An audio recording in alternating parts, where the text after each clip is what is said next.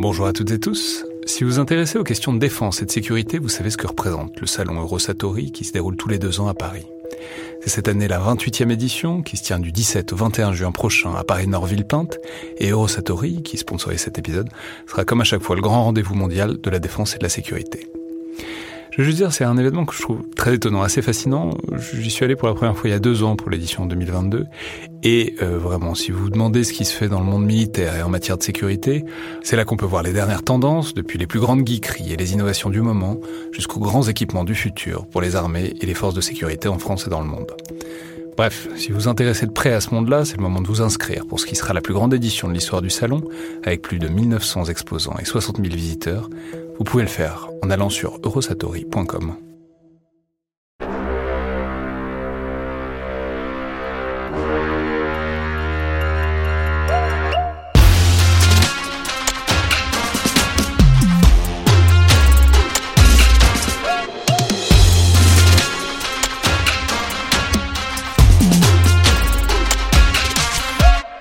Bonjour à toutes et tous et bienvenue pour ce nouvel épisode dans le viseur. Donc on parle avec euh, des officiers, avec des militaires, de récits euh, de vie militaire, de récits d'opération parfois.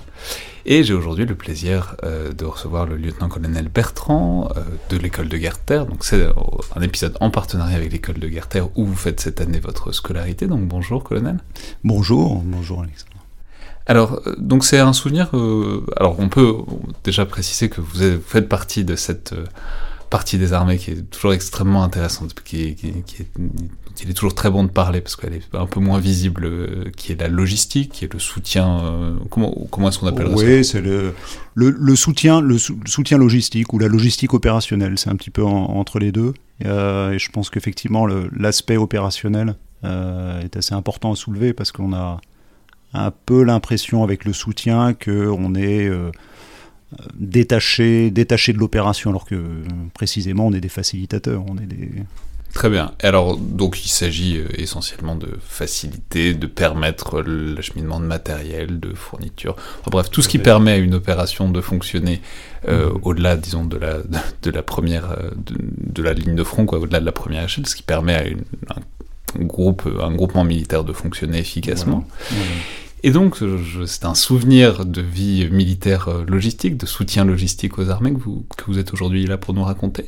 Et je crois que c'est donc assez récent, ça remonte à 2018. Alors, dites-nous, euh, que, voilà, que, comment, quel était ce moment que vous voulez partager? Oui, alors un, souvenir qui m'a été, euh, qui m'est particulièrement cher parce que c'est un des premiers déploiements véritablement je dirais complet sur lequel j'ai travaillé. Euh, c'est le déploiement euh, du sous-groupement tactique interarmes euh, Lynx, donc une, opération entre la mission, l'exercice et l'entraînement, et l'opération dans un sens purement opérationnel du terme, avec alors dites-nous où se situe le Lynx, parce que les auditeurs sont bien habitués à Barkhane, à Chamal, à, toutes sortes d'opérations du Sud qui sont plus connues, mais alors le Lynx, où, se, où se trouve le Lynx? Alors le Lynx, le Lynx se trouve dans le Nord, euh, et en l'occurrence dans les pays baltes, euh, puisque le premier déploiement a, eu lieu en 2017, en mars 2017, en Estonie.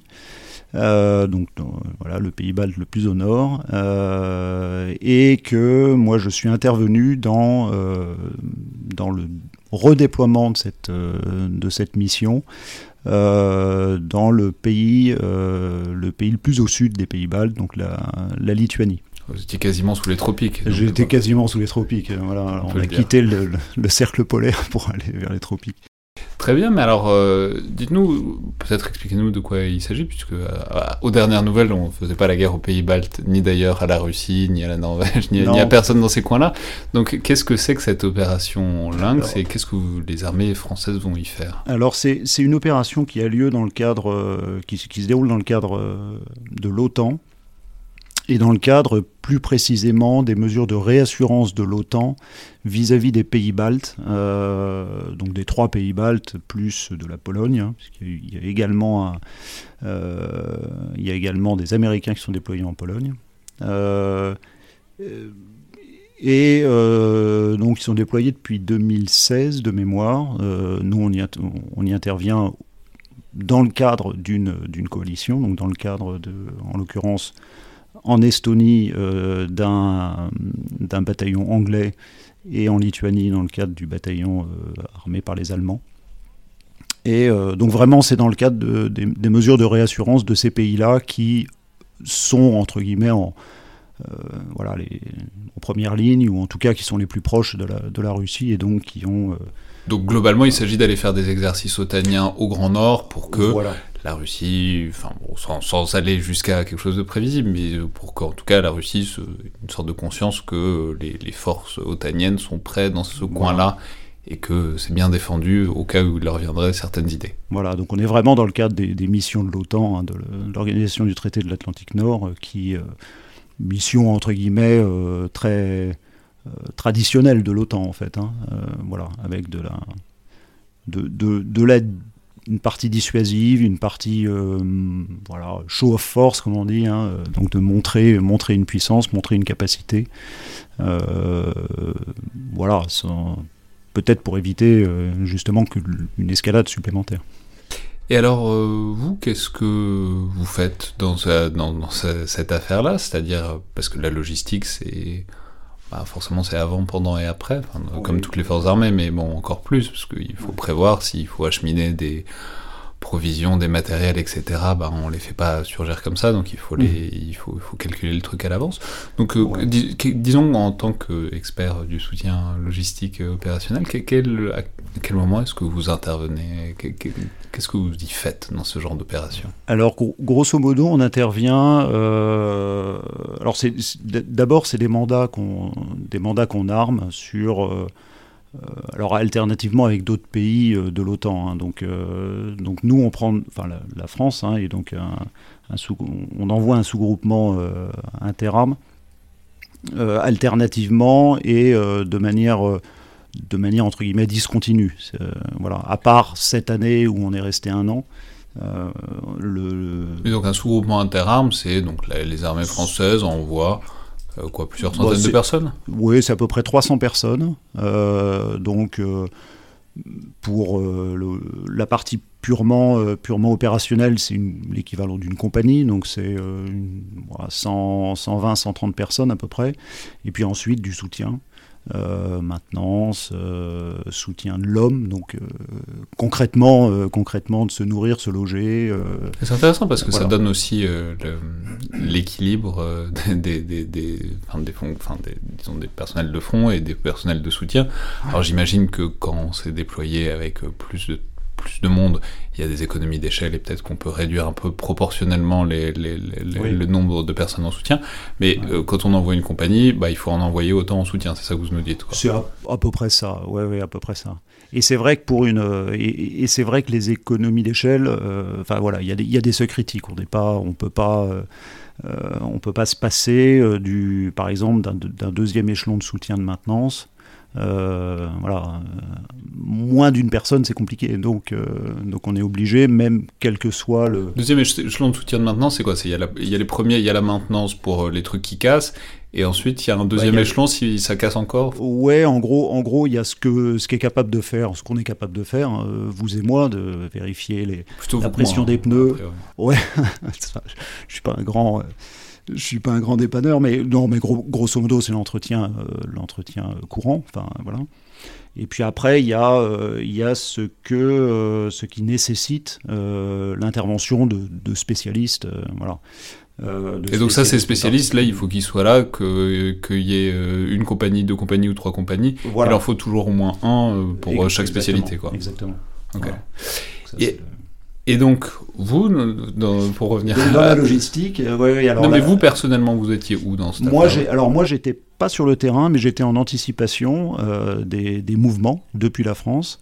Euh, jusqu'à euh, jusqu'au suivi de la, et l'arrivée sur le théâtre, de, enfin en l'occurrence l'arrivée en Lituanie sur donc de, l'intégralité du matériel. Alors du coup, ça veut dire quoi l'anticipation? Ça veut dire on vous dit on va envoyer une compagnie et c'est vous qui faites la, liste de courses Alors c'est moi qui récupère. Alors là, à, ce moment-là, moi j'étais au, au, CSOA, donc c'est le Centre de soutien des opérations et des acheminements, qui est un organisme du, de l'état-major des armées et euh, qui se charge de euh, toute cette partie de montée en puissance interarmée enfin, en tout cas pour les aspects logistiques hein, des, choses. Euh, et puis l'acheminement euh, entre la France et le lieu euh, de déploiement choisi. Donc là, en l'occurrence, en l'occurrence la Lituanie. Alors c'est hyper intéressant parce que c'est donc vous avez le concept de base, donc il va falloir envoyer une compagnie en Lituanie pendant X temps à ces endroits-là, et ensuite, donc j'imagine que la compagnie, les personnels vous disent ce dont eux ils pensent avoir besoin.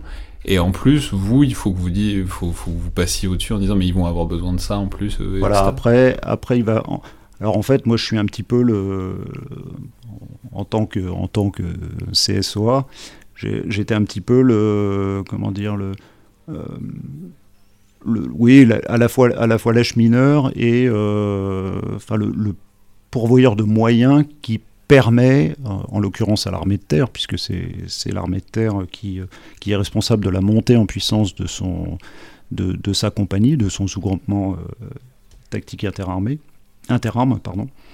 Euh, donc l'armée de terre monte son, son voilà, son sous, sous hein, son sous-groupement tactique interarme, euh, avec ses propres moyens et avec ses besoins selon le mandat qui lui est fixé par euh, le, CPCO, donc le Centre de planification et de coordination des, opérations, euh, et dans l'enveloppe fixée. Euh, donc eux construisent, l'armée de terre construit, et puis moi j'achemine l'intégralité des, éléments, que ce soit les ressources, munitions, vivres, etc., pièces de rechange également, puisqu'il faut quand même une certaine autonomie pour, euh, pour ces éléments-là. Euh, et puis ensuite, euh, ensuite on organise très concrètement avec... on avait des bureaux pour ça, hein, mais, donc on organise... avec la SNCF, avec l'armée de l'air pour les moyens. Est-ce que j'allais vous les, vous les envoyez en train en Lituanie? Alors voilà, on, envoyait, on a envoyé, euh, les a envoyés en train. Euh, ça représente à peu près 5 trains, donc ce qui est quand même, euh, assez conséquent. Même si effectivement, on parlait tout à l'heure de seuil, un petit peu de, limite, incontournable en fait. Hein. pour une compagnie, bah, ça, représente à peu près donc 5 trains et grosso modo 150 à peu près 150 containers avec des euh, pièces de rechange. Mais pour combien de temps ça? Euh, L'autonomie initiale qu'on avait fixée, elle était à 4 mois. Donc pour 4 mois, en fait, 4 mois 5, trains pour 4 mois. Quoi. Euh, voilà, c'est ça. À peu près en autonomie, c'est 150, 150 containers, l'équivalent de 150 containers pour, pour 4 mois. Et avec l'idée qu'avec ça, ils sont bien, et normalement, vous, ils vous appellent plus pendant 4 mois, vous êtes tranquille. la théorie. ben non, mais justement... Théoriquement, c'est ça. Théoriquement, c'est ça. Et euh, alors en pratique, évidemment, on a quelques, bon, y a, y a, on a évidemment, euh, on a évidemment besoin de, de quelques rechanges supplémentaires, euh, soit parce qu'il y a des oublis, soit parce qu'il y a une consommation un, peu, un peu excédentaire par rapport à ce qu'on avait prévu, par rapport à ce qu'avaient prévu par exemple les maintenanciers, par rapport à ce qu'avaient prévu les, même la, la, partie opération pure, enfin le, voilà, les qui, euh, qui conduisent les exercices, hein, euh, une consommation un peu supérieure de munitions par exemple. voilà. Donc là, on est obligé effectivement de, euh, de, de, remettre, de remettre un peu de, de, leur redonner un peu d'air et donc de, des réacheminer, des, des rechanges, etc. Mais c'est hyper intéressant aussi, ne serait-ce que par rapport à, hum, bah, au truc en coalition, quoi, parce qu'il y a, y, a, y a, une compagnie de l'armée de terre euh, française, mais donc, euh, enfin, je sais pas, il y a des Américains, des Anglais, des Allemands euh, à cet endroit-là. Donc la, question, c'est est-ce que, est-ce que il y a une mutualisation qui est possible des moyens, c'est-à-dire s'il manque un truc aux Français, est-ce que euh, d'autres euh, pays otaniens peuvent euh, leur prêter?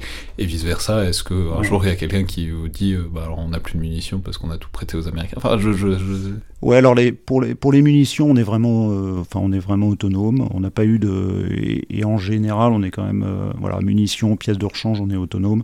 Après, il y a du ce, qui, en général, ce qui est mutualisable, en tout cas, euh, ce que j'ai pu constater, euh, c'est sur des moyens de dépannage euh, classiques, je dirais non spécialisés. quand, on, quand on demande de, dépanner un Leclerc, forcément, c'est un petit peu plus compliqué parce que pas parce que nos, nos, partenaires n'ont pas les mêmes matériels. Une tourelle de Leclerc ouais, voilà, que ce soit que ce soit oui effectivement les pièces de rechange ou les ensembles spécifiques maintenance ou ou même les moyens le le, camion de dépannage. voilà, il faut, faut un véhicule spécifique qui, qui n'est pas forcément duplicable d'une armée sur l'autre.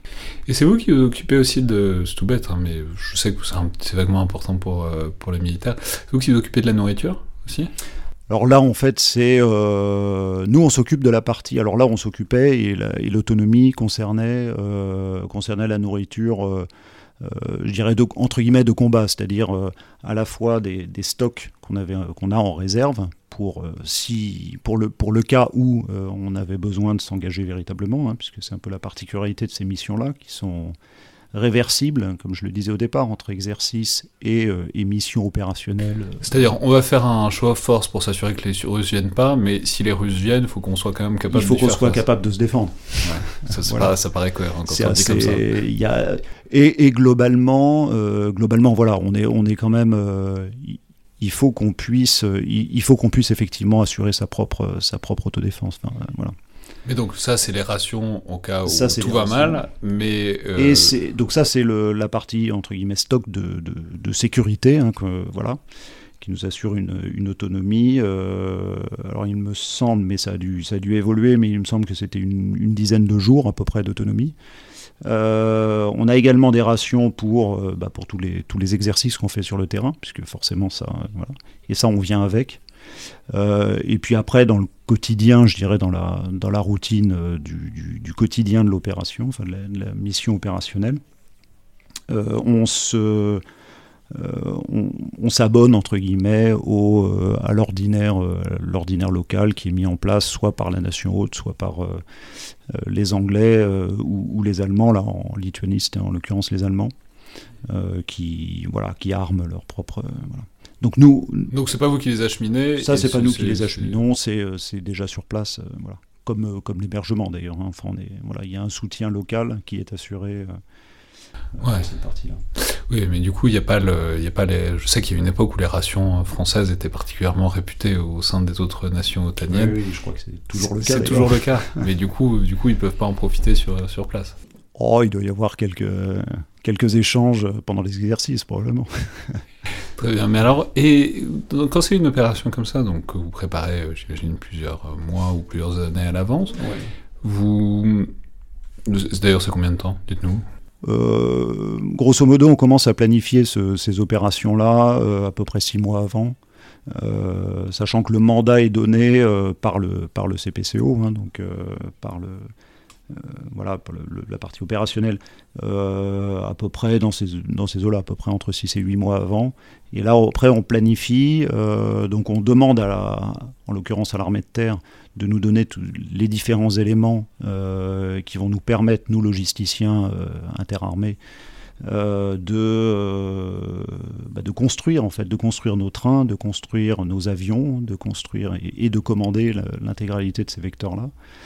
Euh, et puis, euh, et puis après, voilà, on, on, ajuste au fur et à mesure, on, voilà, on avance un peu pas à pas avec ces entre guillemets clients, hein, je beaucoup de, beaucoup de guillemets, pour. C'est comme ça que vous les euh, appelez?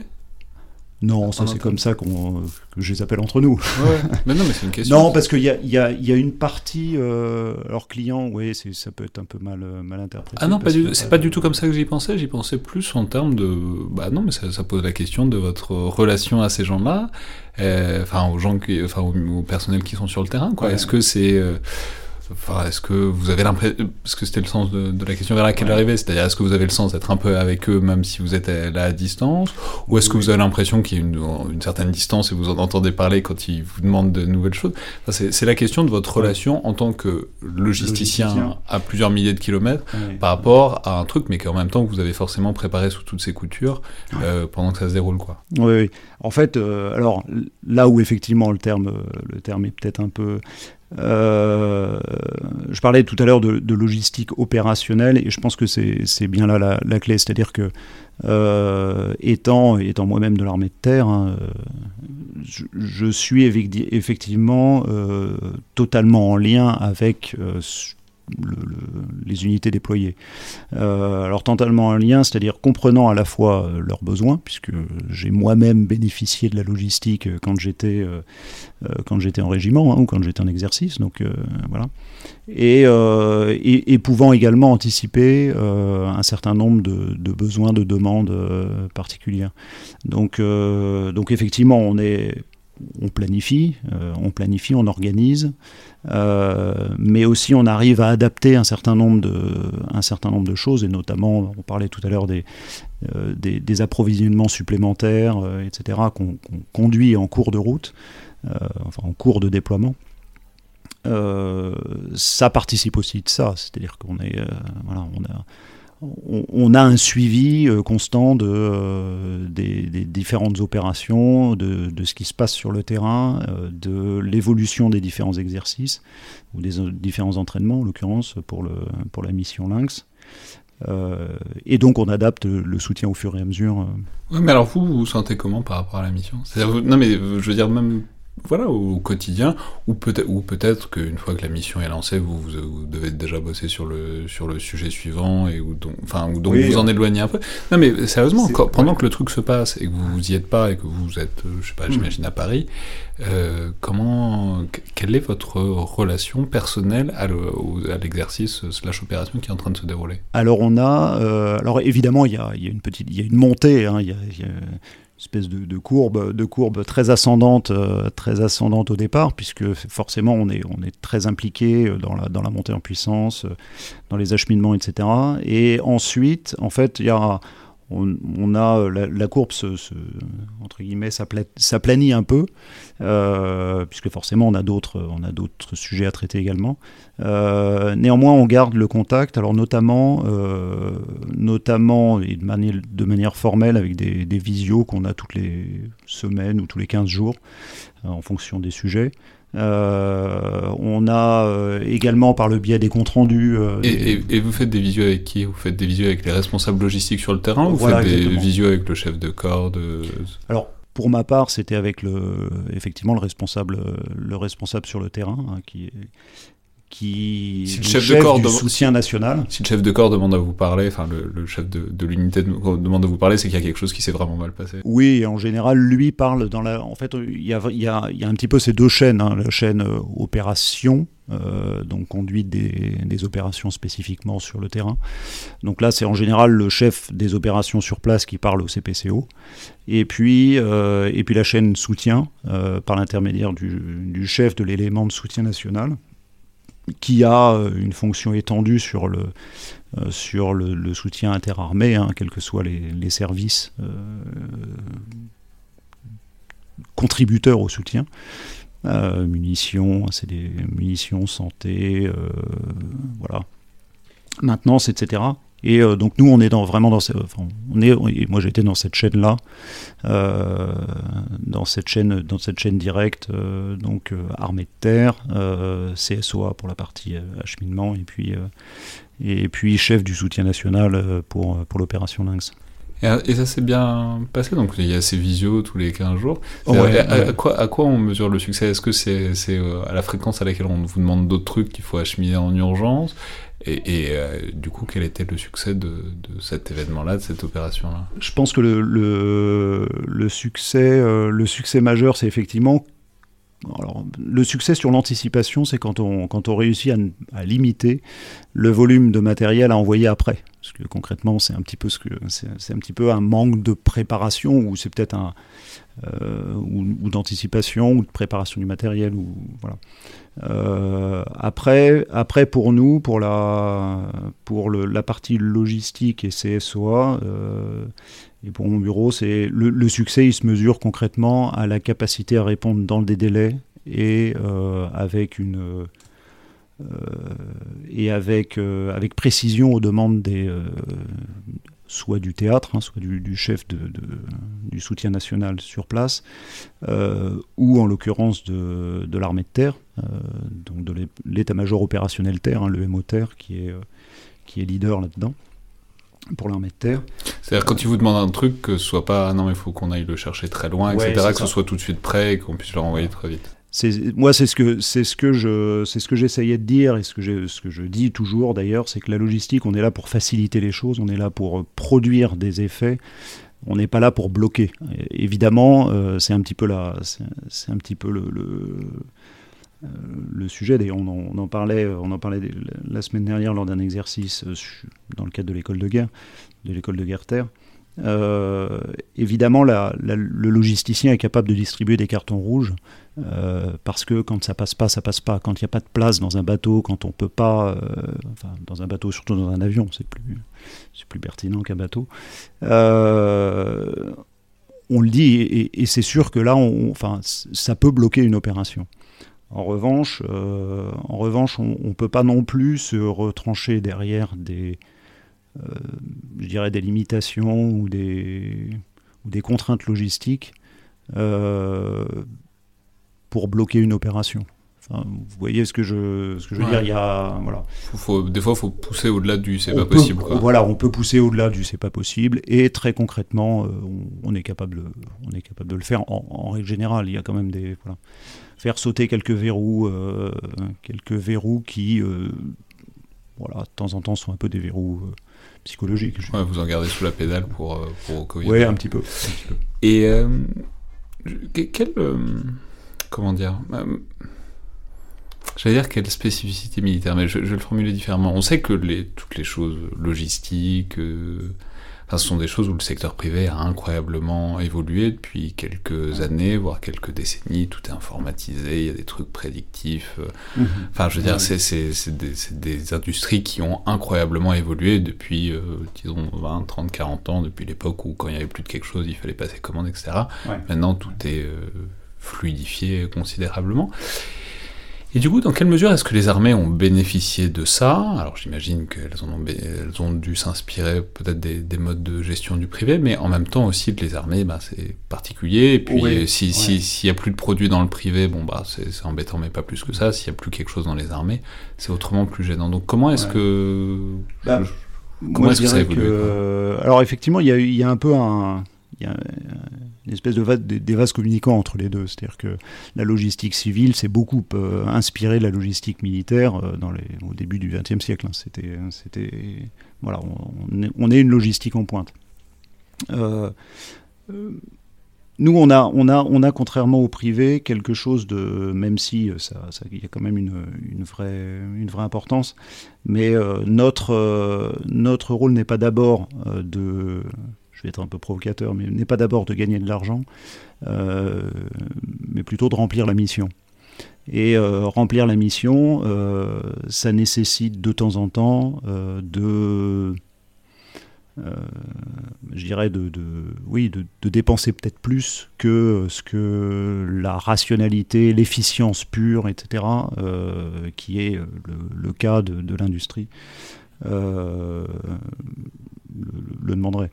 Donc, euh, par exemple, l'industrie concrètement euh, limite les stocks à, leur strict nécessaire.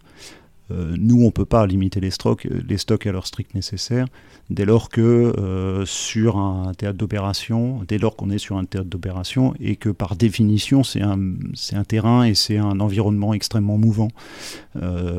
donc il faut qu'on surstocke de temps en temps en munitions, pièces détachées, etc. Alors ce qui impose aussi des, pas mal de, à la fois d'infrastructures, pas mal de, voilà, de ressources en général, hein, et de ressources financières évidemment, parce que les stocks, l'immobilisation de stocks coûte cher, mais, euh, mais c'est le prix à payer pour notre, pour notre indépendance et, et l'autonomie de nos opérations. Et ça, c'est voilà, c'est une vraie différence. Et est-ce que vous raisonnez même euh, en termes de ça coûte cher euh, oui. ouais, non, mais c'est un truc souvent sur lequel je m'interroge de. Euh, bah, souvent, mais quand il y a des, même des hauts gradés qui passent et qui résonnent en termes financiers, ce qui, ce qui est en même temps illogique, puisque bon, tout ça, toutes les choses des armées ont un coût, mais en même temps, ça dépasse évidemment la, question mmh. des coûts. Mais est-ce que, est -ce que l'unité, c'est quand même l'argent, l'euro, et qu'on calcule les coûts comme ça, ou est-ce que bah, il y a plein de choses sur lesquelles on décide que ça, ne vaut pas le coup d'être comptabilisé parce que c'est trop important, en quelque sorte? Euh, alors moi, je, bon, je vais parler de mon, de, de, mon expérience. De mon expérience. Très, très concrètement, euh, évidemment que dès, dès qu'on peut, euh, dès, dès qu'on peut, comment dire, massifier, dès qu'on peut euh, rassembler, etc., euh, pour, gagner, euh, pour gagner de l'argent, enfin pour gagner, en tout cas pour limiter les dépenses, évidemment on le fait. très très concrètement, très très concrètement, et dans le cadre de Lynx par exemple, c'est une opération dans laquelle si on s'était attaché au départ au volume qui devait être, qui devait être transporté, etc., on aurait probablement rajouté un train on a réussi par des effets de, de, décalage en fait de, vecteurs, donc passer de, voie ferrée à voie routière ou voie ferrée à voie aérienne, euh, etc. Enfin, essayant de, jouer avec tous les, tous les mobiles qu'on a, euh, à limiter à, 4, à 5 trains. Euh, bon, concrètement, on a gagné 300 000 euros, enfin, par exemple, hein, parce qu'un train, c'était à, peu près ça. Hein, je, peut-être quelques, quelques virgules derrière, mais voilà. Donc, donc concrètement, oui, on, essaye de faire ça, on fait ça, euh, et l'anticipation quelque part, et tout ce qu'on essaye d'anticiper euh, d'anticiper dans le, dans le cadre de l'autonomie ou de l'autonomisation du détachement qu'on va envoyer, ça participe exactement de la même chose, de la même logique. C'est-à-dire que toute anticipation euh, nous permet de massifier et massifiant nous permet aussi de limiter les coûts. Et évidemment, ça nous, ça nous guide. Évidemment, on est, n'utilise pas l'argent public comme ça, euh, enfin, de manière. bien sûr. Mais en même temps, c'est l'entre-deux. Il faut réussir à être dans une économie de coûts sans être dans une logique comptable pour autant. Même si, bon, bah, tout le monde est un peu comptable forcément dès qu'on manipule de l'argent public. Mais c'est intéressant cette, cette espèce d'entre-deux de philosophie dans laquelle vous êtes obligé de vous, vous situer en permanence, quoi. Voilà, on est toujours, on est, on est effectivement toujours entre les deux et. Euh, mais je pense que voilà le, euh, bon et puis quelque part le, le, le coût euh, le coût ne doit pas empêcher enfin le, les, les, dépenses ou la, ou les, la recherche d'efficience qui, qui, nous guide toujours hein, enfin voilà de, manière assez euh, assez logique et assez légitime. Ne doit pas empêcher non plus la, la performance de, du détachement qui est, qui est soutenu c'est vrai que c'est un peu c'est le c'est, la quadrature du cercle qu'on essaie de, voilà, de trouver. Merci beaucoup, colonel Bertrand. Bonjour, merci.